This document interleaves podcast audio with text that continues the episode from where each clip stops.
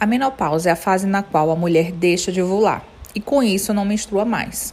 Consequentemente, essa mudança drástica nos hormônios causam diversas mudanças e é claro que a pele não fica de fora.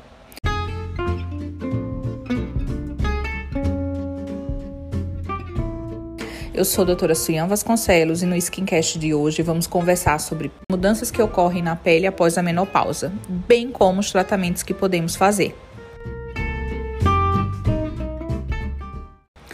Na menopausa, há alterações hormonais importantes. Aos poucos, a produção de estrogênio e progesterona cai, diminuindo também a produção de fibras de elastina e colágeno. Consequentemente, teremos um aumento da flacidez, perda de elasticidade e tônus da pele. A pele vai ficando fina, frágil e ressecada.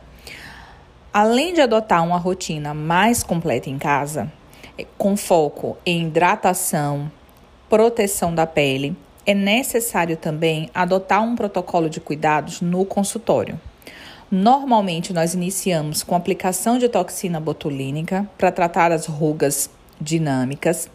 Fazemos a reestruturação com ácido hialurônico para repor o volume perdido com envelhecimento.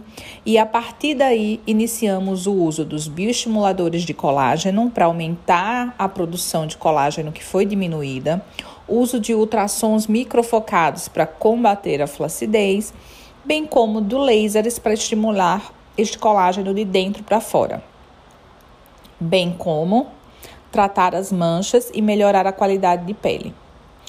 O mais importante de tudo é você ter um dermatologista para chamar de seu, pois somente através de um plano de tratamento desenvolvido exclusivamente para você é possível ter resultados cada vez mais naturais, além de envelhecer mantendo sua beleza. Por hoje é isso. Se tiverem mais alguma dúvida, é só me mandar.